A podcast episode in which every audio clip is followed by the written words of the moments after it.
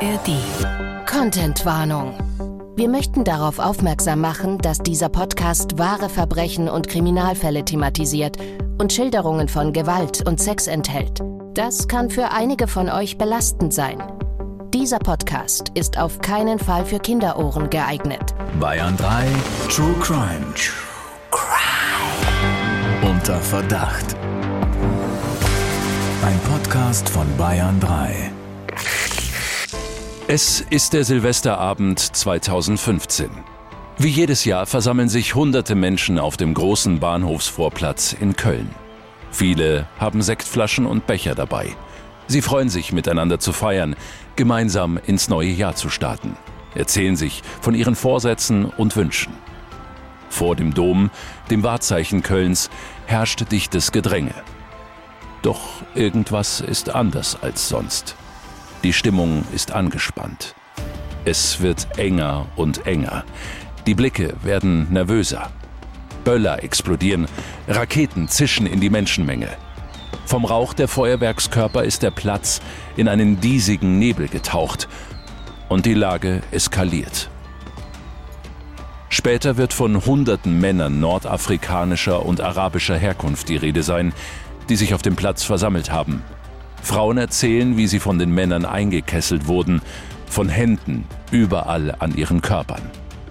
Auch Vergewaltigungen werden gemeldet. Mehr als 1000 Anzeigen gehen in Folge der Nacht bei der Polizei ein. Über 500 davon wegen sexueller Übergriffe.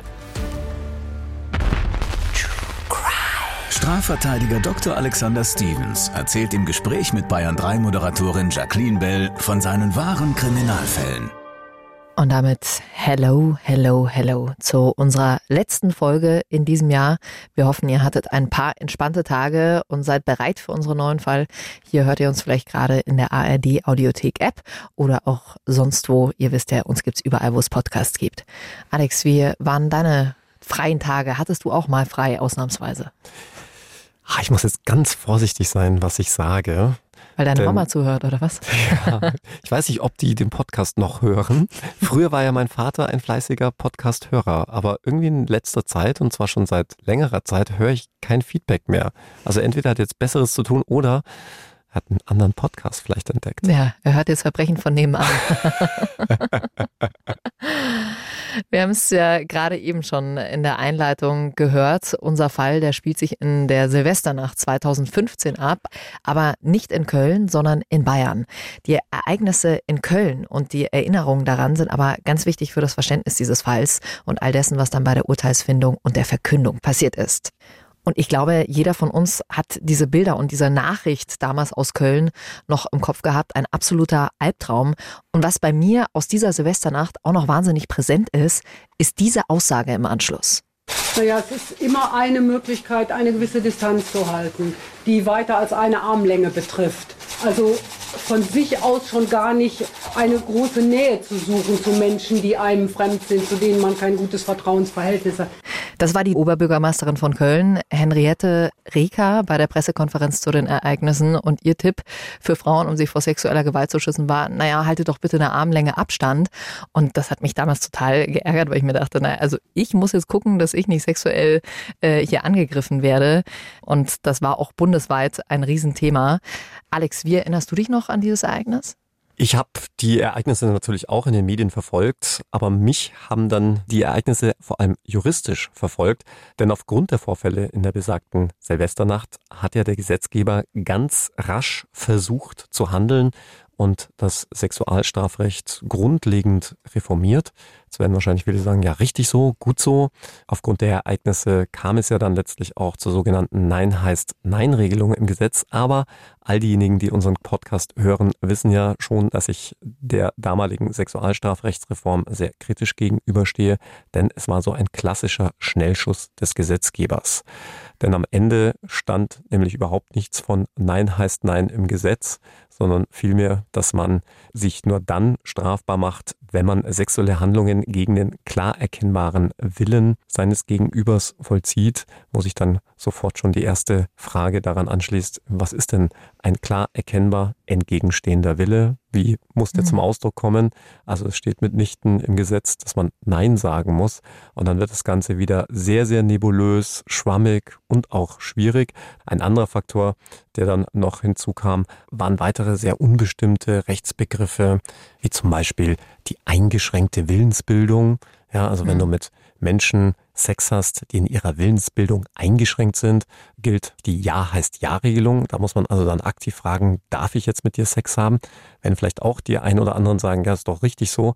Problem ist nur, was ist eine eingeschränkte Willensbildung? Und umgekehrt, ist es dann nicht ein bisschen zirkelschlüssig, wenn du eh schon in deiner Willensbildung eingeschränkt bist, du aber dann doch wieder über deinen Willen disponieren kannst und dann einwilligen kannst? Mhm. Also alles sehr, sehr fragwürdig und es kamen noch viele weitere Punkte hinzu. Kurzum, ich musste mich damit sehr intensiv beschäftigen und der überwiegende Teil der Strafjuristen hält die Sexualstrafrechtsreform für missglückt, was nicht heißt, dass es auch gut ist, dass Gesetze angepasst, bisweilen natürlich auch verschärft werden. Nur hat man hier leider ein bisschen zu sehr mit der heißen Nadel gestrickt. Hm. Wir werden das auch nochmal in einer anderen Folge genauer besprechen. Wenn ihr uns es vielleicht das erste Mal hört, dann äh, fragt ihr vielleicht, ah, okay, was besprecht ihr eigentlich für Fälle? Das sind immer Fälle, bei denen Alex wirklich mit dabei war, also als Strafverteidiger. Und für den Fall, den wir eben heute besprechen, ist trotzdem dieser Vorfall, diese Vorfälle in Köln wahnsinnig wichtig. Für unseren Fall, Alex, verlassen wir jetzt mal die Szenerie vom Kölner Dom und gehen nach Bayern, in eine mittelgroße Stadt. Hören wir mal rein in unsere Geschichte. Details wie die Namen der Personen haben wir wie immer zum Schutz der Beteiligten geändert. Aber es wird alles sinngemäß so wiedergegeben hier bei uns. Laura freut sich schon lange auf diesen Abend. Seit Wochen weiß sie, was sie anzieht. Die dunkelrote weite Hose und das Oberteil mit den goldenen Pailletten. Ihre blonden Haare stylt sie mit den Glätteisen. Dann trifft sie sich mit Alexander, ihrem besten Kumpel. Er ist genauso wie Laura ungebunden und ganz zufrieden damit. Auf eine feste Partnerschaft haben es beide aktuell nicht abgesehen und auf die Pärchen-Silvesterabende, an denen sich alle anderen knutschend um 0 Uhr in den Armen liegen, haben sie überhaupt keine Lust. Sie wollen Party machen. Und wer weiß, vielleicht findet sich dann ja doch noch jemand zum Rumknutschen für 0 Uhr, scherzen die beiden. Aber erstmal starten Laura und Alexander mit einem Abendessen beim Italiener. Trinken zwei, drei Gläser Wein und noch ein, zwei Longdrinks und dann geht's los. Ab in den Club X in der Innenstadt. Ins neue Jahr reintanzen. Die beiden geben ordentlich Gas auf der vollen Tanzfläche und was Laura angeht, auch bei Wodka Energy. Sie deutet Alexander kurz an, dass sie auf die Toilette geht, drängelt sich durch die Menge in den Gang, in dem die Klos sind. Die Schlange ist ewig lang. Laura will lieber im Sitzen warten und lässt sich auf eine Couch in dem Gang fallen neben irgendeinen Typen, den sie nicht kennt, aber auch nicht näher beachtet. Die Musik wird auf einmal immer dumpfer. Die ganzen Lichter um sie herum drehen sich und ihr ist irgendwie schwummrig zumute. Als Laura die Augen wieder öffnet, sieht sie vor sich eine weiße Wand. Sie schaut an sich hinunter. Ein weißer Kittel, weiße Bettwäsche. Sie ist im Krankenhaus. Eine Ärztin kommt rein und fragt, ob ihr irgendetwas wehtut. Aber Laura hat keinerlei Schmerzen. Die Ärztin erklärt ihr, dass sie vermutlich sexuell missbraucht bzw. belästigt worden ist. Laura ist schockiert. Was soll das bedeuten? Sie kann sich an nichts erinnern. Absolut schrecklich. Wir haben ja schon ein paar Folgen drüber gesprochen, über die klassischen Blackouts, wenn man zu viel getrunken hat, wenn man vielleicht sogar was ins Getränk reingemischt bekommen hat. Und die Vorstellung, am nächsten Tag aufzuwachen und überhaupt nichts mehr zu wissen, ganz, ganz, ganz, ganz schlimm. Alex, Laura hat ja ganz offensichtlich massive Erinnerungslücken. Was hat man jetzt rausgefunden? Ein Alkoholtest am frühen Morgen ergab 2,6 Promille.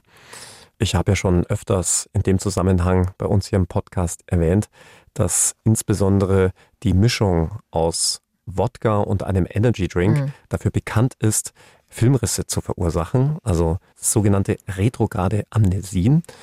Ganz häufig sind es nämlich nicht die K.O.-Tropfen, die man ganz schnell vermutet, weil man sich an etwas nicht erinnern kann und dann doch meint, gar nicht so viel getrunken zu haben, sondern diese Wodka-Energy-Mischung ist sehr häufig die Ursache dafür.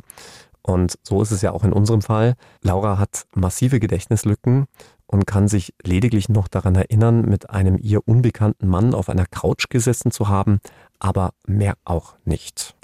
An sich, sagt sie im Nachhinein, ging es ihr aber recht gut. Sie habe auch keine Verletzungen, lediglich ein paar blaue Flecke am Oberschenkel. Hm, und damit stellt sich die Frage, was ist hier mit Laura passiert? Sie weiß selbst nichts mehr, aber die Polizei ermittelt in diesem Fall und dafür werden Zeugen befragt. Darunter zum Beispiel auch ihr Kumpel Alexander und auch andere Clubbesucher, die beobachtet haben, was sich da abgespielt hat. Und eine dieser Zeuginnen ist eine gewisse Jacqueline B. Alex hat ja die Angewohnheit, wenn er äh, Bücher schreibt, hier ist es ja ein Fall aus dem Buch Falsch verdächtigt. Du gibst den Leuten immer Namen aus deinem Freundeskreis. Und äh, ja, das ist meine Rolle, die ich bekommen habe als Zeugin von dir, Alex. Aber du hast dich ja selber auch noch reingebracht als Alexander, oder? nein, nein. Damit ist mein Kanzleikollege gemeint, der auch Alexander heißt. Oh Mann, wir hören rein, was äh, ich, die Zeugin Jacqueline B. so zu sagen hat. So soll sich laut ihr der Abend abgespielt haben. Ganz kurzer Hinweis, das ist nicht die Originalaussage. Wir geben sie aber hier sinngemäß wieder. Es war schon ziemlich spät, gegen halb vier morgens. Aber im Ex war noch einiges los. Die Tanzfläche war gut voll und auch an der Bar ging's noch ab. Ich stand mit meinem Bruder Max im Flur, wo es dann auch zu den Toiletten geht.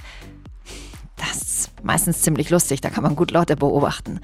Wir haben ein bisschen gequatscht und dann ist uns plötzlich ein blondes Mädchen aufgefallen. Die hatte so ein goldglitzernes Paillettentop an. Und die hat ziemlich rumgemacht mit einem Typen. Sie stand an der Wand, also mit dem Rücken zur Wand gelehnt und er davor. Und ehrlich gesagt hat er mehr an ihr rumgemacht als andersrum. Sie war irgendwie total überfordert, fast ein bisschen ausgenockt. Ihre Arme, die hingen relativ schlapp zur Seite runter und er hat sie so ganz fest umschlungen, als müsste er sie auf den Beinen halten. Das sah ziemlich seltsam aus. Und dann haben wir gesehen, dass der Typ das Mädchen total befummelt. Er hat an ihrem Po rumgemacht, also hat den Po geknetet. Und dann haben wir gesehen, dass er vorne an ihrer Hose rummacht. So wirklich konnte ich es nicht erkennen, aber Max hat dann gesagt, dass der Typ richtig aggro vorne an ihrem Intimbereich rumreibt.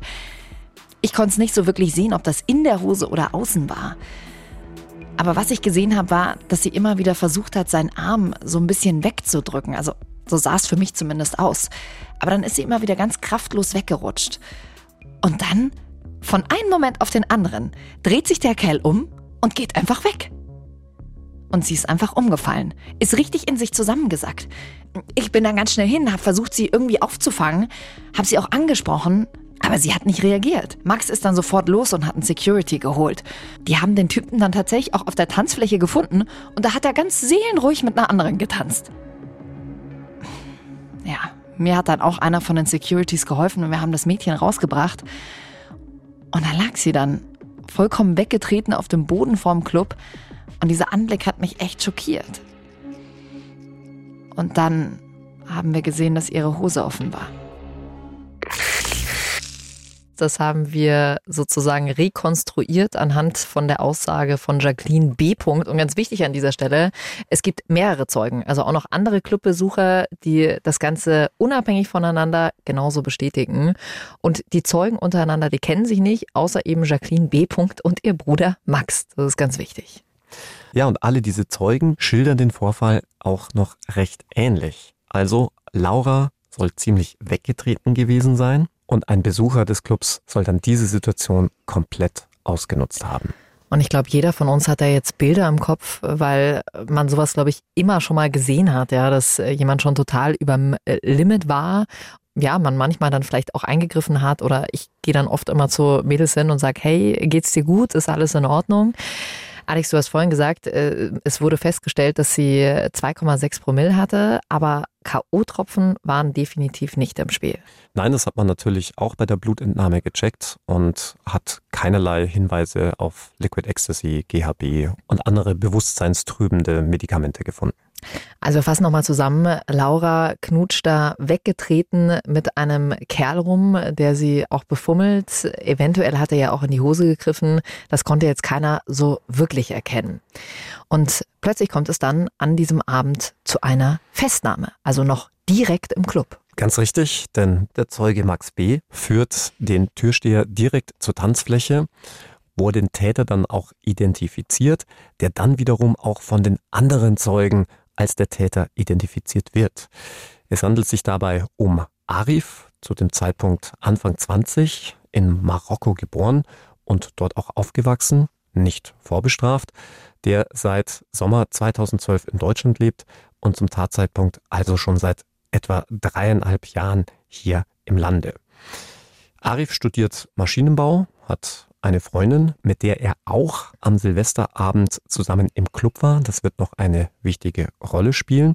Und Arif beteuert seine Unschuld. Er sagt also, er habe nichts mit der Sache zu tun. Alex, was hat denn Laura zu den Zeugenaussagen gesagt? Laura konnte sich ja an kaum etwas erinnern. Sie wollte vor allem auch niemanden falsch beschuldigen und sagte dann sogar noch aus, dass sie noch nicht einmal ausschließen wolle, dass sie es vielleicht nicht auch gewollt habe. Sie war nämlich zu dem Zeitpunkt ungebunden und offen für mehrere Liebschaften. Und was diese blauen Flecken an ihrem Oberschenkel angeht, da könne sie also ausschließen, dass die von dem Tatabend her stammen, die habe sie nämlich schon vorher gehabt. Für alle, die uns jetzt vielleicht gerade zum ersten Mal hören und noch nicht so im Thema drin sind, Alex, erklär uns doch nochmal, warum jetzt ermittelt werden muss, obwohl Laura vielleicht gar nicht das Gefühl hatte, dass ihr da etwas passiert ist, dass sie da misshandelt worden ist. Eine sehr gute Frage, über die wir ja auch schon immer wieder gerade im Zusammenhang mit dem Opferschutz gesprochen haben, nämlich immer dann, wenn Opfer von Straftaten vielleicht gar nicht wollen, dass die Täter verfolgt werden. Das kann unterschiedlichste Gründe haben, zum Beispiel, weil man nicht alles nochmal durchleben will, Stichwort Sekundärviktimisierung, insbesondere wenn man dann auch gezielt vor Gericht, aber auch bei der Polizei danach gefragt wird.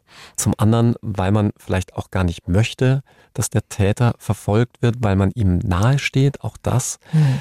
kommt häufig vor.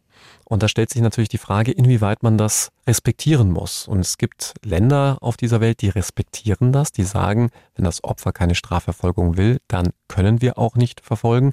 In Deutschland gibt man einen anderen Weg.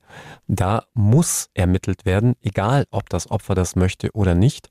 Jedenfalls muss bei Straftaten ermittelt werden. Das Ganze nennt sich Legalitätsprinzip. Und bei bestimmten Straftaten gibt es dann auch noch den Grundsatz, dass von Amts wegen ermittelt werden muss. Sprich, die Staatsanwaltschaft auch ohne dass das Opfer oder jemand beantragt ermitteln muss. Mhm. Also ganz einfaches Beispiel. Wenn ich jetzt bei mir zu Hause meiner Mutter ein paar Euros klauen würde, dann ist das zwar eine Straftat, die würde aber nur auf Antrag meiner Mutter verfolgt werden. Also die Strafverfolgungsbehörden müssten es verfolgen, aber nur, wenn ein entsprechender Antrag gestellt wird. Wenn ich jetzt jemanden töte, dann betrifft das einfach die Allgemeinheit und da muss dann nicht etwa der Angehörige des Mordopfers erst einen Strafantrag stellen, sondern da müssen Polizei und Staatsanwaltschaft von sich aus ermitteln. Also Laura hat einen Blackout, sie weiß nicht, was passiert ist. Arif äh, wird festgenommen, er sagt selbst, er ist unschuldig, aber es gibt einige Zeugenaussagen, und zwar ganz genau fünf, die Arif gesehen haben und dann später ja auch identifiziert haben. Die sagen, das war der Mann, der da knutschend mit Laura vor der Toilette stand. Ganz richtig, im Laufe der weiteren Ermittlungen wurden allen Zeugen sogenannte Wahllichtbilder vorgelegt. Das muss man sich ungefähr so vorstellen wie bei einer Gegenüberstellung, nur eben in digitaler Form. Dann werden dann den Zeugen Bilder von acht Personen gezeigt, unter denen sich dann auch tatsächlich das Bild des Tatverdächtigen, also des mutmaßlichen Täters, befindet. Und die Zeugen werden dann gebeten, sich die Bilder anzuschauen und dann dem Polizisten mitzuteilen, wenn sie dann hier jemanden erkennen. Und alle Zeugen identifizieren dann auch bei dieser Wahllichtbildvorlage, also nachdem auch einige Zeit schon vergangen war, wieder eindeutig Arif als den mutmaßlichen Täter. Arif sagt aber, ich war's nicht. Welche Anhaltspunkte gab es denn jetzt für seine Aussage? Naja, zum einen gab es keine Videoaufnahmen, die also den eindeutigen Beweis dafür geliefert hätten, dass es Arif war, der vor den Toiletten Laura hier sexuell bedrängt hätte. Zum anderen gab es ja auch noch Arifs Freundin, die ja mit ihm im Club war und bei der Polizei aussagte, dass sie den ganzen Abend zusammen mit Arif verbracht hätte und dass sie nur ganz kurz mal auf die Toilette gegangen wäre. Des Weiteren hat man auch keinerlei DNA-Spuren gefunden, also weder an der Kleidung von Laura noch etwa an ihren Gitalien oder sonstigen Stellen ihres Körpers. Ja, was ist hier die Wahrheit? Also es könnte natürlich auch sein, dass äh, die Freundin von Arif ihn nur schützen möchte. Eins ist auf jeden Fall klar, der Fall landet vor dem Amtsgericht. Und da haben alle Zeugen Arif ein weiteres Mal gesehen und gesagt, ja, das ist der Täter. Wir haben hier also Arif und seine Freundin, die beide sagen, er kann es nicht gewesen sein. Und auf der anderen Seite die fünf Zeugen, die sagen, er war's. Steht also, wenn man so will, zwei zu fünf. Alex, nicht gerade die beste Ausgangssituation für Arif, oder?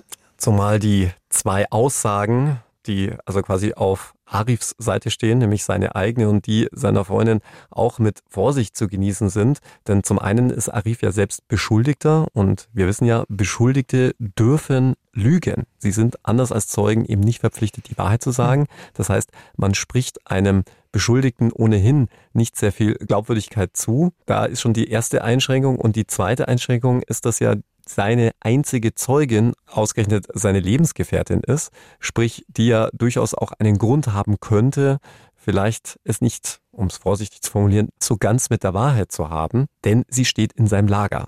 Das sind also die Zeugen, die in einem Lager stehen mhm. und daher auch vom Beweiswert eher gering anzusehen sind. Okay, dann hören wir mal rein, zu welchem Urteil das Gericht am Ende gekommen ist. Wir haben es an der Stelle für euch mal zusammengefasst. Die Ausschnitte, die wir jetzt rausgesucht haben, entsprechen dem Original. Das wiederum ist aber natürlich wesentlich umfangreicher. Wir haben hier wirklich nur ein paar Passagen rausgepickt. Der Angeklagte ist wegen sexuellen Missbrauchs einer widerstandsunfähigen Person schuldig zu sprechen.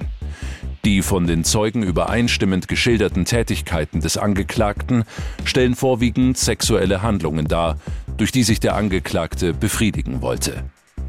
Bei der Strafzumessung ist von einer Freiheitsstrafe von sechs Monaten bis zu zehn Jahren auszugehen.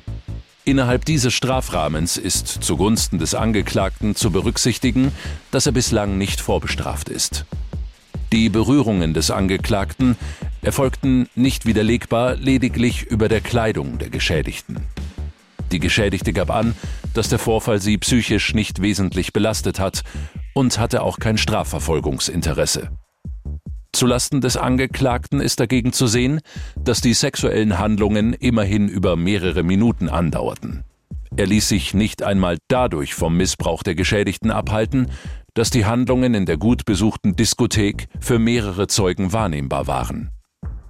Der Angeklagte zeigte hier ein hohes Aggressionspotenzial und brachte damit mehr als deutlich seine Missachtung gegenüber den Normen unserer Rechtsordnung und seinen mangelhaften Respekt gegenüber Frauen zum Ausdruck. Besonders zu Lasten des Angeklagten sprechen insbesondere auch generalpräventive Erwägungen. Der Angeklagte hat die Tat in der Nacht vom 31. Dezember 2015 auf den 1. Januar 2016 begangen. In dieser Nacht kam es in ganz Deutschland, insbesondere in Köln, aber auch an zahlreichen anderen Orten zu massiven sexuellen Übergriffen, die große nationale und internationale Beachtung erfuhren. Die Täter waren vorwiegend Gruppen junger Männer, vornehmlich aus dem nordafrikanischen und arabischen Raum. In vielen Fällen wurden sowohl Sexual- als auch Eigentums- und Körperverletzungsdelikte verübt. Der Aufarbeitungsprozess dauert immer noch an. Der Polizei und der Bundespolizei wurde vorgeworfen, sie habe die Lage nicht unter Kontrolle gehabt und in ersten Berichten beschönigend dargestellt. Bemängelt wurde auch eine späte und zunächst zurückhaltende mediale Berichterstattung. Diese Taten haben das Sicherheitsgefühl der Bevölkerung massiv beeinträchtigt, sodass die Rechtsordnung mit notwendiger Härte verteidigt werden muss. Auch wenn vorliegend keine direkte Verbindung zu den Tätern aus Köln besteht, so gebieten generalpräventive Erwägungen dennoch, den Angeklagten mit der notwendigen Härte zu bestrafen. Eine Strafaussetzung zur Bewährung kommt vorliegend nicht in Betracht. Das Gericht konnte vielmehr keine positiven Integrationsfaktoren beim Angeklagten feststellen. Er hat die Tat nicht nur bis zuletzt abgestritten, sondern sogar nicht ausschließbar seine Freundin dazu motiviert, für ihn eine Gefälligkeitsaussage zu tätigen. Zwei Jahre Haft ohne Bewährung wegen sexuellen Missbrauchs einer widerstandsunfähigen Person. So lautet das Urteil für Arif. Und nach diesem Urteil wirst du Alex Arif auch persönlich kennenlernen, denn er will das Urteil so nicht hinnehmen, aber dazu kommen wir gleich. Nochmal ganz kurz zur Begründung des Richters.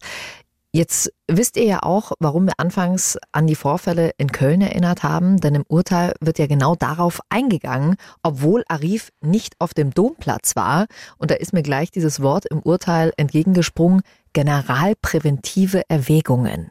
Dieser Begriff meint letztlich den Strafzweck. Also warum bestraft man überhaupt? Warum bestraft der Staat? Es gibt verschiedene Strafzwecke in dem Zusammenhang. Ich glaube, der bekannteste ist sicherlich die Vergeltung.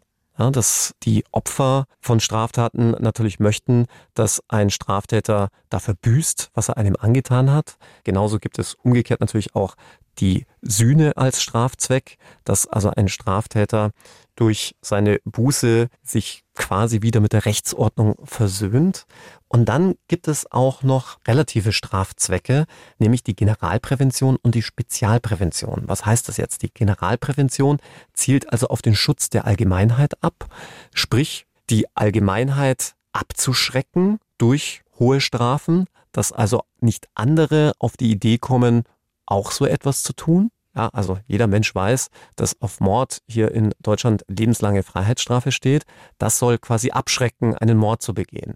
Umgekehrt soll auch positiv die Allgemeinheit Vertrauen in unseren Rechtsstaat haben und wissen, okay, für gewisse Taten gibt es entsprechende Strafen und damit fühle ich mich auch entsprechend sicher in diesem Land. Mhm. Dann gibt es noch spezialpräventive Erwägungen. Also sprich, dass man direkt zur Besserung des Täters auf ihn einwirkt. Und da spielt natürlich die Resozialisierung eine gewichtige Rolle. Das heißt, man versucht mit der Sanktion, vor allem mit der richtigen Sanktion, richtig auf den Täter einzuwirken. Da ist zum Beispiel auch eine Erwägung, gibt es nur eine Geldstrafe, reicht das aus? Muss es eine Freiheitsstrafe sein? Da spielen dann natürlich auch weitere Maßregeln eine Rolle. Führerscheinentzug, die Unterbringung in einem psychiatrischen Krankenhaus. All das sind dann nochmal spezialpräventive Erwägungen. Alex, ordne uns doch bitte mal das Strafmaß ein. Zwei Jahre Haft ohne Bewährung wegen sexuellen Missbrauchs einer widerstandsunfähigen Person. Gerechtfertigt? Zu hoch? Zu wenig? Jetzt werden wahrscheinlich viele sagen, es kann nie zu viel sein, aber man muss das natürlich immer auch in Relation sehen. Wenn man jetzt die Zeugenaussagen zugrunde legt, dass es, bitte in Anführungszeichen zu verstehen, nur zu sexuellen Handlungen oberhalb der Kleidung gekommen ist, also Grapschen an dem Po, vielleicht auch irgendwelches Reiben im Intimbereich, dann stehen zwei Jahre ohne Bewährung in keiner Relation zu dem, was man zum Beispiel für eine Vergewaltigung bekommen würde, denn da beginnt zum Beispiel das Strafmaß bei zwei Jahren. Gleichzeitig kannst du auch andere Delikte heranziehen, zum Beispiel wenn Arif mit seiner Faust Laura voller Wucht ins Gesicht geschlagen hätte und ihr die Nase gebrochen, dann hätte er wahrscheinlich nur eine kleine Geldstrafe bekommen. Wenn du das dann in Relation siehst, muss man sagen, ist das schon eine sehr hohe Strafe, zumal es auch rechtlich zu diesem Zeitpunkt, wir sind ja vor der Sexualstrafrechtsreform, die kam ja erst nach dieser verhängnisvollen Silvesternacht, es noch rechtlich sogar eine Grauzone war. Ob Berühren oberhalb der Kleidung überhaupt dafür ausreichen kann, von einem sexuellen Missbrauch im juristischen Sinne zu sprechen. Klingt mhm. das alles ein bisschen kompliziert, aber war natürlich mit ausschlaggebend dafür, dass man das Sexualstrafrecht reformiert hat, weil das alles eben nicht geklärt war zu diesem Zeitpunkt. Ja. Wenn man sich jetzt mal in einen Richter versucht reinzuversetzen, da sind auf der einen Seite die diese Vorfälle in Köln und auch an anderen Orten in Deutschland passiert und äh, zum anderen dann dieser Fall hier bei uns in Bayern. Da wurden ja auch viele Fehler von den Behörden und von den Medien gemacht. Es gab über 1000 Strafanzeigen, die meisten wegen sexueller Übergriffe. Verurteilt wurden am Ende aber tatsächlich nur zwei Männer wegen sexueller Nötigung und Beihilfe zur sexuellen Nötigung. Das war natürlich für alle wahnsinnig frustrierend. Auf der einen Seite kann man das jetzt total nachvollziehen, äh, wie der Richter reagiert hat, diese zwei Jahre ohne Bewährung zu geben. Und auf der anderen Seite habe ich mich gefragt, inwieweit darf man jetzt äh, solche Fälle tatsächlich, ich sage mal, vermischen? Und da sind wir genau bei dieser Generalprävention, die ja bei dem Grund der Strafe auch eine Rolle spielt, dass dem Bürger vermittelt wird, dass das Recht auch durchgesetzt wird. Mhm. Und das wollte der Richter hier vor allem zum Ausdruck bringen und genau deshalb ein Exempel statuieren, besonders hart durchgreifen, damit aus generalpräventiven Erwägungen heraus die Rechtsordnung wieder in Einklang gebracht wird. Das ist ein legitimer Strafzweck, aber man muss natürlich auch immer die Einzelfallgerechtigkeit sehen. Da kann man natürlich als Strafverteidiger sich auch fragen, ob hier die Strafzumessung richtig erfolgt ist. Also ob der Richter bei der Bemessung der Strafe das richtige Strafmaß gefunden hat. Denkst du, dass das Urteil anders ausgefallen wäre, wenn der Vorfall vor der Silvesternacht äh, in Köln passiert wäre? Ganz klar. Und das erlebst du ja immer wieder, dass aufgrund von gesellschaftlichem, aber auch politischem Druck die Urteile entsprechend hart oder auch weich ausfallen. Man sieht es jetzt aktuell zum Beispiel gerade bei der Cannabis-Debatte. Jeder weiß, dass der Konsum von Cannabis in Teilen legalisiert werden soll. Und genau deshalb ist auch bei den Strafverfolgungsbehörden jetzt kein allzu großer Verfolgungseifer zu erkennen. Umgekehrt nimmt zum Beispiel aktuell die Klimakleber, die auch für meine Begriffe, auch wenn ich wirklich kein Freund von denen bin, vergleichsweise hart verurteilt werden.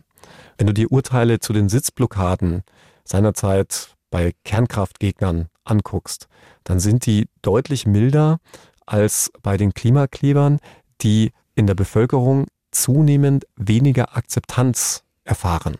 Ja, mhm. Also da siehst du, dass ein gesellschaftlicher, aber durchaus auch ein politischer Druck da, weil man sagt, das, was die Klimakleber da tun, beziehungsweise mit den Mitteln, wie sie es tun, wird beim Großteil der Bevölkerung schlichtweg nicht akzeptiert. Zumindest ist es mein Eindruck. Und deswegen habe ich auch den Eindruck, dass die Urteile deutlich härter ausfallen, als wenn wir beide uns jetzt auf die Straße setzen würden und für mehr Happy Ends in True Crime Podcasts demonstrieren. Ja, wäre auch ein wahnsinnig guter Grund, sich auf die Straße zu kleben. ja, und an dieser Stelle könnte unser Fall zu Ende sein. Ist er aber nicht. Arif, äh, wir haben es vorhin schon gehört, will sich mit diesem Urteil nicht zufrieden geben. Er will in Berufung gehen. Sein vormaliger Verteidiger hatte ihm geraten, in einem Berufungsprozess einfach die Tat zu gestehen, damit die Strafe dadurch abgemildert wird.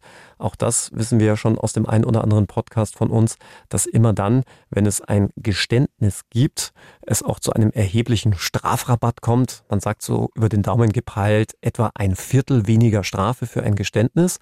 Und für die True Crime Nerds unter uns, die wissen ja, dass man nach einem erstinstanzlichen Urteil beim Amtsgericht nochmal im Strafrecht die Möglichkeit hat, das Verfahren komplett von neuem in einem Berufungsverfahren vor dem Landgericht neu aufzurollen. Heißt, man fängt nochmal bei Null an und genau deshalb muss das Gericht so tun, als hätte es den ersten Prozess quasi nicht gegeben und deshalb hat man dann nochmal die neue Chance, hier dann ein Geständnis abzugeben und sich diesen Strafrabatt zu holen. Was aber für Arif keine Lösung war, denn er beteuerte weiterhin seine Unschuld. Er wollte auf gar keinen Fall die Tat gestehen. Und deshalb habe ich ihm versprochen, mir die Akten nochmal ganz genau anzusehen, insbesondere auch das Urteil erster Instanz, denn natürlich schaut sich auch ein Berufungsrichter das Urteil in der ersten Instanz an. Und solche Urteile können natürlich schon ein gewisses Präjudiz auslösen, um ehrlich zu sein, in den meisten Fällen tun sie das. Das heißt, der Richter der zweiten Instanz hat dann schon oft ein gewisses Vorurteil. Sichern Sie sich noch heute den Strafrabatt von 20 Prozent. Jetzt zugreifen. Strafrabatt, das klingt so, so lapidar. Ja, ist aber letztlich nichts anderes und soll ja auch einen gehörigen Anreiz dafür liefern, dass man den Strafverfolgungsbehörden weitere Ermittlungen, insbesondere ein aufwendiges Gerichtsverfahren erspart, aber umgekehrt natürlich auch Opfern von Straftaten die Möglichkeit einer sehr schlanken Aussage, sagen wir mal so, ermöglicht oder sogar darauf verzichten kann. Ja, und dann sind wir ja wieder beim Stichwort Sekundärviktimisierung. Man erspart einem Opfer einer Straftat dann eine möglicherweise sehr belastende Aussage vor Gericht und auch das soll honoriert werden. Also jetzt mal hier Butter bei die Fische. Hast du Arif das geglaubt, als er zu dir gekommen ist? Ich weiß, es ist immer eine schwierige Frage für dich, aber äh, wie war er, als er in deiner Kanzlei war? Also er war schon sehr überzeugend, was seine Unschuldsbeteuerungen anging. Aber klar, es gibt auch immer gute Schauspieler. Umgekehrt muss ich sagen, gab es dann auch so einen Punkt, den ich für extrem unrealistisch erachtet hatte, Denn seine Freundin war ja die ganze Zeit bei ihm gestanden, nur in dem Moment, wo sie auf die Toilette gegangen ist, waren sie ja kurzzeitig getrennt. Und dann davon auszugehen, dass man als Lebenspartner, als Freund diese kurze Zeit ausnutzt, um dann auch noch ausgerechnet vor der Toilette, in der sich die eigene Freundin befindet, dann mit einer wildfremden Frau rumzumachen, das wäre extrem dreist und doch auch viel zu gefährlich, dass man dann dabei erwischt wird. Naja, also wenn ich etwas weiß aus unserer langen Podcast-Ära, dann, dass es nichts gibt, was es nicht gibt. Und äh, man muss ja dazu auch noch sagen, die Aussagen haben sich ja schon etwas widersprochen. Also die Freundin hat gesagt, dass sie sich auf der Tanzfläche wieder getroffen haben. Arif hat gesagt, dass sie sich vor den Toiletten wieder gesehen haben. Schon ein Unterschied. Ganz richtig, deswegen sah ich es auch zunächst als wenig erfolgsversprechend an, hier eine Freispruchverteidigung zu initiieren. Aber es gab zumindest eine Möglichkeit, die hier vielleicht doch noch Arif helfen können würde. Du merkst schon, sehr viel Konjunktiv. Oh ja. Es hätte ja auch die Möglichkeit einer Verwechslung bestehen können. Denn wenn wir das nochmal rekapitulieren, wir sind hier auf einer dunklen Tanzfläche, Stroboskope blitzen und dann auch noch sehr viele Leute dicht aneinander gedrängt.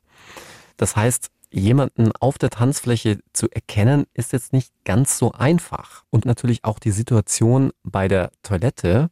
Auch da war es ja ein eher dunkles Eck. Hm. Naja, auf der anderen Seite kann man aber sagen, alle Zeugen haben Arif ja bei der polizeilichen Vernehmung eindeutig auf dieser Wahllichtbildvorlage identifiziert. Und die Wahrscheinlichkeit, dass äh, alle fünf Zeugen äh, sich jetzt sozusagen den Falschen rauspicken, ist doch auch relativ unwahrscheinlich, oder? Umgekehrt gibt es aber leider doch ganz erhebliche gedächtnispsychologische Einschränkungen was die Wahrnehmung und damit auch den Beweiswert von solchem eindeutigen Wiedererkennens von Personen angeht. Denn nicht nur, wie gerade erwähnt, die Wahrnehmungssituation, also bei uns jetzt hier dunkles Eck, Stroboskopblitze und so weiter, sondern auch Entfernung, Beobachtungswinkel, Beobachtungsdauer, Stress, können natürlich erhebliche Einschränkungen hervorrufen. Und dann gibt es noch ganz interessante Effekte, die Auswirkungen auf unsere Wahrnehmung haben. Zum Beispiel gibt es den sogenannten Waffeneffekt. Klingt jetzt sehr dramatisch, kommt daher, dass wenn du zum Beispiel mit einer Waffe bedroht wirst, dein ganzer Fokus auf diese Waffe gerichtet ist und du dann zum Beispiel nicht mehr ins Gesicht des Täters guckst. Mhm. Du hast ja Angst, dass der da abdrückt. Klar. Und ähnlich ist es natürlich auch in einer solchen Situation. Da wird eine Frau begrapscht, also guckst du, was machen die Hände. Das heißt, dein Fokus ist komplett darauf gerichtet, aber nicht so sehr auf das Aussehen des Täters. Dann gibt es zum Beispiel einen sehr häufig auftretenden Effekt. Das ist der sogenannte Ausländereffekt. Zeugen tun sich schwer, andere Menschen anderer ethnischer Gruppen auseinanderzuhalten. Und da gab es auch eine Studie in den USA, die gezeigt hat, dass Amerikaner europäischer Abstammung besondere Schwierigkeiten haben, Amerikaner afrikanischer Abstammung wiederzuerkennen. Mhm. Und jetzt kommt noch ein interessanter Punkt, der auch ganz wichtig ist. Das ist nämlich die Dauer einer Wahrnehmung. Da gab es auch eine Studie, die herausfand, dass wenn sich zwei Personen miteinander für etwa 15 Sekunden unterhielten. Also zum Beispiel die Frage nach einer Wegbeschreibung. Und man dann eine der beiden Personen ein Foto vom Gesprächspartner vorlegte, das nach 30 Minuten noch 64 Prozent den Gesprächspartner wiedererkannten. Und nach zwei Stunden war die Trefferquote nicht mehr höher als bei einem Zufallstreffer. Wahnsinn. Also bei 50 Prozent. Musst du dir mal vorstellen. Total krass. Aber ich frage mich das immer auch, wenn Phantombilder hergestellt werden. Ich glaube, ich könnte mich an so viele Dinge einfach überhaupt nicht mehr erinnern. Also das, äh, das ist Wahnsinn, vor allem, dass die Zeitspanne wirklich eine so kurze ist. Ja, und auf unseren Fall jetzt mal umgemünzt. Es bestand sicher kein Zweifel daran, dass die Zeugen Grabschereien beobachtet hatten. Aber die eigentliche Frage war doch, ob der Zeuge Max B. kurz darauf wirklich den richtigen auf der Tanzfläche als Täter wiedererkannt hatte oder ob der arme Arif lediglich das Zufallsopfer eines folgenschweren Irrtums geworden war.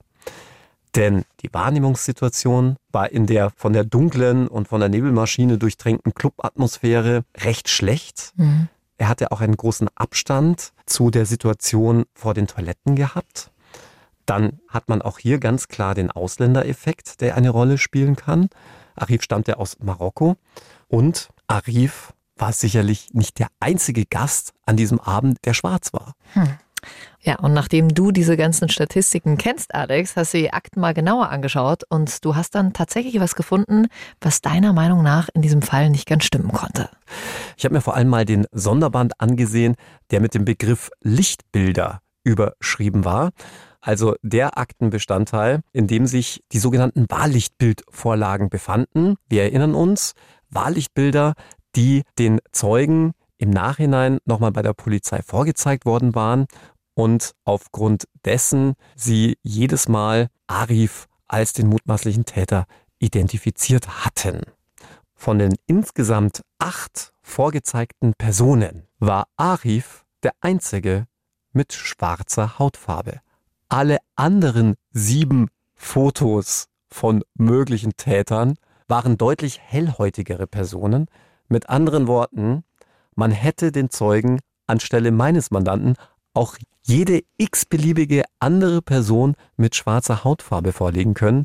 Die Wahrscheinlichkeit, dass diese dann ebenso eindeutig identifiziert worden wäre, stünde wohl bei 100 Prozent. Aber jetzt mal ganz ehrlich, Alex, ist das nicht irgendjemandem schon vorher mal aufgefallen? Also, dass diese Lichtbildvorlagen dann schon in eine gewisse Richtung deuten? Das Problem ist häufig, dass sich Gerichte, aber auch andere Prozessbeteiligte, also auch Staatsanwaltschaften, Verteidiger, diese Sonderbände nicht anschauen und einfach im Gottvertrauen darauf, dass die Polizei hier schon richtig arbeitet, das nicht weiter hinterfragt. Ja, die lesen dann in der Akte, es wurden acht Bilder vorgezeigt, jeder Zeuge habe dann den mutmaßlichen Täter eindeutig erkannt. Und zum anderen muss man sagen, dass der Fall noch in einer Zeit liegt, auch wenn sie noch gar nicht so lange her ist, in der es noch keine digitale Akte gab, mhm. sprich man Kopien nur erhalten hatte und diese Kopien waren schwarz-weiß. Das heißt, Du konntest, selbst wenn du dir diesen Sonderband angesehen hättest, gar nicht so wirklich erkennen, welche Vergleichspersonen die Polizei für diese Wahllichtbildvorlage ausgewählt hatte. Du warst wohl der Einzige, der sich die Originalakten angeguckt hat, oder? Also es ist ja unfassbar, das kann man eigentlich gar nicht glauben. Also zumindest diese Sonderbände, die man sich halt oft im Gottvertrauen auf die Redlichkeit der Polizei dann vielleicht nicht ansieht. Aber man muss an der Stelle sagen, diese polizeiliche Wahrlichbildvorlagen, die sind nicht nur regelmäßig sehr fehleranfällig, sondern sogar oft die Ursache objektiv falscher Täteridentifizierungen. Das erste Problem bei diesen Wahrlichbildvorlagen ist nämlich schon die Erwartungshaltung. Der Zeuge, aber auch der Ermittler gehen ja beide innerlich fest davon aus, dass der Tatverdächtige auch der wirkliche Täter ist. Was ich damit sagen will, beide Seiten sind damit nicht wirklich offen für die Möglichkeit, dass sich der wirkliche Täter vielleicht auf keinem der vorgelegten Bilder befindet.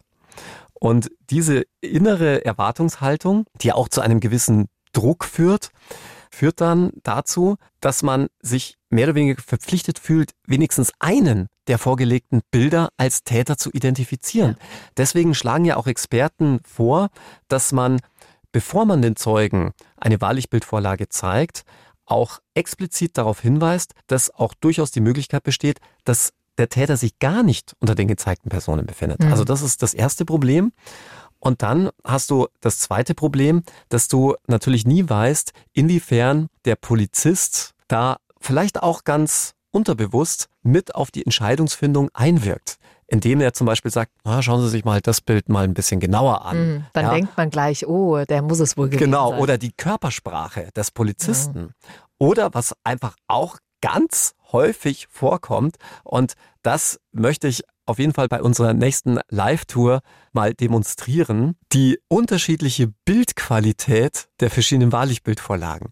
Weil ganz häufig hast du bei den acht Bildern, die einem vorgelegt werden, sieben Bilder, die einfach total schlecht von der Qualität sind, die einfach mit irgendeinem schlechten Programm generiert wurden, wo du schon anhand des Bildes siehst, dass das gar kein echter Mensch ist, ja, mhm. sondern mehr oder weniger gezeichnet und dann natürlich aus deinen Rückschlüssen heraus sagst, okay, der sieht ziemlich real aus, mhm. der muss es dann auch gewesen sein.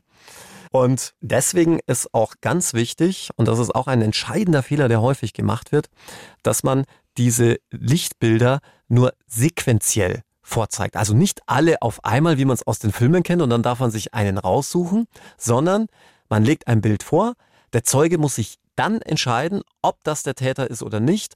Und wenn er sich dagegen entscheidet, kommt das nächste Bild. Wenn es sich für jemanden entscheidet, gibt es keine weiteren Bilder. Mhm. Und das führt dazu, dass man, wenn man sich bei acht Bildern unsicher war, dann halt auch einfach sich eingestehen muss, ob der Täter jetzt unter den vorgezeigten Bildern war, weiß ich nicht. Ich kann einfach keine sichere Aussage darüber treffen. Heißt aber ja vielleicht auch, wenn das Bild relativ am Ende kommt, dass man dann das Gefühl hat, oh, jetzt muss ich ja noch einen davon auswählen, oder? Also es macht ja auch einen Unterschied, wann werden die Bilder gezeigt, in welcher Reihenfolge. Ganz klar. Und deswegen ist zum Beispiel auch den Polizisten vorgegeben, dass sie bei mehreren Zeugen nicht dieselbe Chronologie wählen dürfen. Mhm. Das heißt, es darf dann der Täter nicht immer Bild Nummer drei sein, Verstehe. sondern da muss man durchmischen. Ja, interessant. Also Alex, du warst dir auf jeden Fall ganz sicher, es muss eine Verwechslung gegeben haben und bist damit dann natürlich auch vor Gericht gezogen, wo ihr mit Sicherheit denkt, dass sicher auch gleich gemerkt haben und gesagt haben, Mensch, da muss ja was schiefgelaufen sein. War aber äh, nicht ganz so der Fall. Der Richter zeigte sich nämlich wenig beeindruckt von meinen Ausführungen zur Wahrlichtbildvorlage und meiner wie er es wörtlich nannte, psychologischen Wundertüte und dass das alles ein Riesensparen sei. Der Richter beschimpfte mich dann eigentlich nur noch und war weiterhin fest von Arifs Schuld überzeugt. Da war wahrscheinlich einiges los im Gerichtssaal. Und letzten Endes kommt es in diesem Fall, wie so oft in unseren True Crime Folgen, ganz anders, als man eigentlich denkt. Ja, jetzt würde man denken, okay, der Richter hält meinen ganzen Vortrag zu den Problemen bei der Wahrlichbildvorlage für Hokuspokus. Aber Arif wird tatsächlich freigesprochen. Hm. Allerdings nicht wegen meiner Ausführungen. Ja, die Begründung des Gerichts äh, finde ich einen ganz schönen Hammer, aber überzeugt euch selbst. Wir haben das Urteil wieder in Ausschnitten für euch zusammengefasst. Der Angeklagte ist aus rechtlichen Gründen freizusprechen.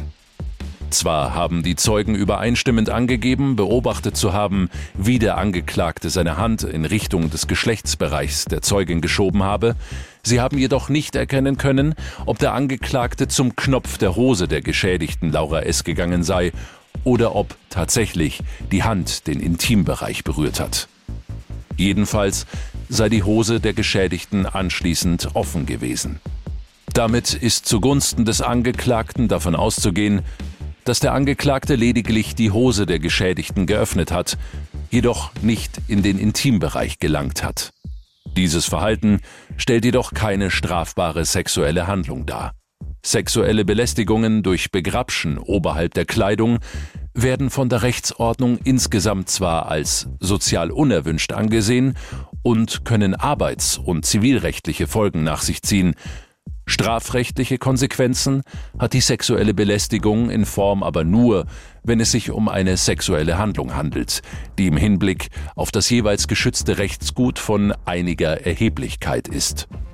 Das ist der Fall, wenn eine sozial nicht mehr hinnehmbare Rechtsgutsbeeinträchtigung zu besorgen ist, also beim Beischlaf und ähnlichen Handlungen, sowie auch bei Berührungen im Intimbereich, am unbekleideten Opfer oder unterhalb der Kleidung.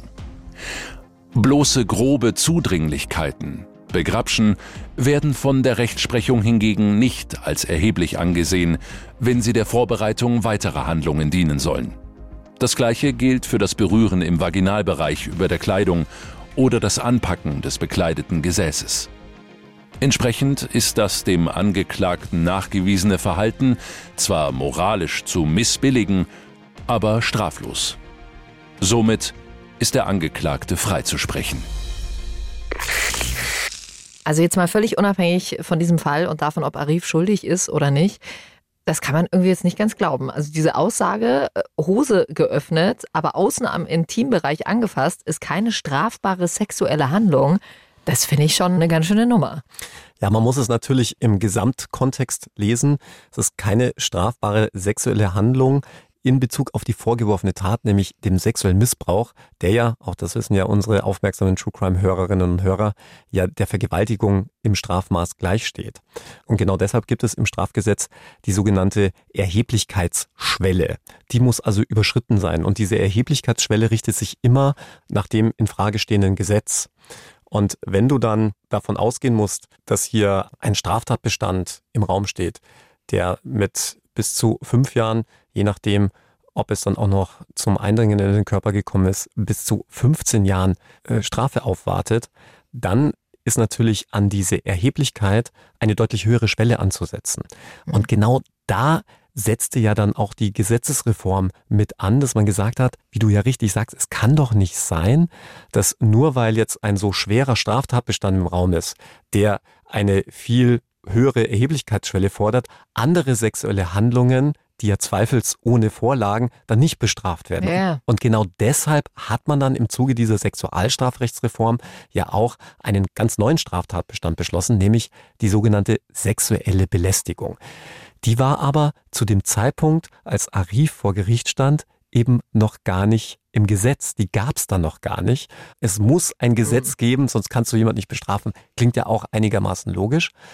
Und darauf hat sich dieses Gericht jetzt kapriziert. Das Gericht hat gesagt, ja, ist zwar alles moralisch zu missbilligen, ich halte Arif weiterhin für schuldig, egal was dieser dumme Strafverteidiger da sagt, aber das ist schlicht und ergreifend noch nicht strafbar, deswegen kann man ihn nicht verurteilen. Und sieh da, ein paar Monate später wurde ja auch die sexuelle Belästigung dann beschlossen. Nur vielleicht für all diejenigen, die wissen wollen, was da jetzt genau beschlossen wurde, was denn eigentlich jetzt sexuelle Belästigung bedeutet. Sexuelle Belästigung ist immer dann strafrechtlich relevant, wenn jemand in einer sexuellen Art und Weise körperlich berührt wird und sich dadurch belästigt fühlt. Und darauf sieht der Gesetzgeber nunmehr Freiheitsstrafe von bis zu zwei Jahren oder eine Geldstrafe vor. Mich beschäftigt das total, dass immer erst irgendwas passieren muss, damit etwas geändert wird. Also jetzt in dem Fall, wenn man sich mal überlegt, 2015, das war einfach gefühlt gestern erst. Mhm. Es, manche Dinge wurden halt vom Gesetzgeber schlicht nicht gesehen. Und man muss ja froh sein, dass der Gesetzgeber hier auch gehandelt hat. Die sexuelle Belästigung, dass die übrigens jetzt Eingang ins Gesetz gefunden hat, finde ich sehr gut. Problem ist halt nur auch hier wieder, dass es halt viel zu unbestimmt ist. Denn im Gesetzestext heißt es, wer eine andere Person in sexuell bestimmter Weise körperlich berührt. Und da muss man sich natürlich fragen, ja, was sind denn das für körperliche Berührungen? Hätte man denn nicht einfach mhm. sagen können, ähm, die Geschlechtsteile, den Intimbereich, ja, stellt sich natürlich für mich die Frage, wenn ich ein Schuhbandel-Fetischist bin, also auf Schnürsenkel stehen würde und jetzt einfach zu dir hergehe, Jackie, und dir die Schnürsenkel streichel, ist das dann eine sexuelle Belästigung? Müsste man mich dann deshalb bestrafen? Also das regt mich halt am Gesetzgeber so auf, dass er in dem Eifer, möglichst alles irgendwie erfassen zu wollen, dann so allgemein bleibt, dass diejenigen, die damit arbeiten müssen, also sprich wir Juristen, eigentlich wieder einen Kampf gegen Windmühlen führen denn entweder man tut sich total schwer, das zu definieren, oder es ist total schwer, hier einen Tatnachweis zu führen, weil es so unbestimmt ist. Hm. Alex, willst du meine Schnürsenkel berühren? Alex, hast du das Gefühl, seitdem dieses Gesetz angepasst wurde oder verändert wurde, dass sich wirklich vom Bewusstsein auch was verändert hat in der Bevölkerung? Also bei euch, bei den Juristen klar, aber dass das auch wirklich angekommen ist? Ja, aber da waren, glaube ich, gar nicht so sehr wir Juristen, insbesondere Gesetzgeber, dafür verantwortlich, sondern insbesondere die mediale Aufklärung. Ich glaube, es war schon sehr wichtig, hier auch nochmal aufzuzeigen, dass auch in Anführungszeichen kleinere körperliche Berührungen andere Menschen belästigen und auch demütigen können und man sich schlicht und ergreifend, auch wenn man mal auch mal einen über den Durst hinausgetrunken hat, sich halt einfach nicht alles erlauben kann und nehmen darf. Ja. Also sei es am Arbeitsplatz, sei es auf der Party. Und davor schützt das Gesetz natürlich schon ein Stück weit. Ich denke, da ist es halt so, wie du es ja auch ganz oft sagst, Kommunikation hm. ist das Wichtigste und vor allem die Aufklärung. Ja, wir werden übrigens über das Sexualstrafrecht, das verschärft worden ist, auch nochmal sprechen in einer gesonderten Folge. Da hast du auch nochmal einen anderen Fall mit dabei. Fakt ist jetzt hier aber in unserem Fall, wenn die Gerichtsverhandlung von Arif nach dieser Anpassung des Sexualstrafrechts äh, vorgefallen wäre, dann hätte es definitiv keinen Freispruch gegeben. Ganz richtig. Also wenn man so will, wurde Arif hier moralisch verurteilt, obwohl er diese Tat möglicherweise überhaupt nie begangen hätte.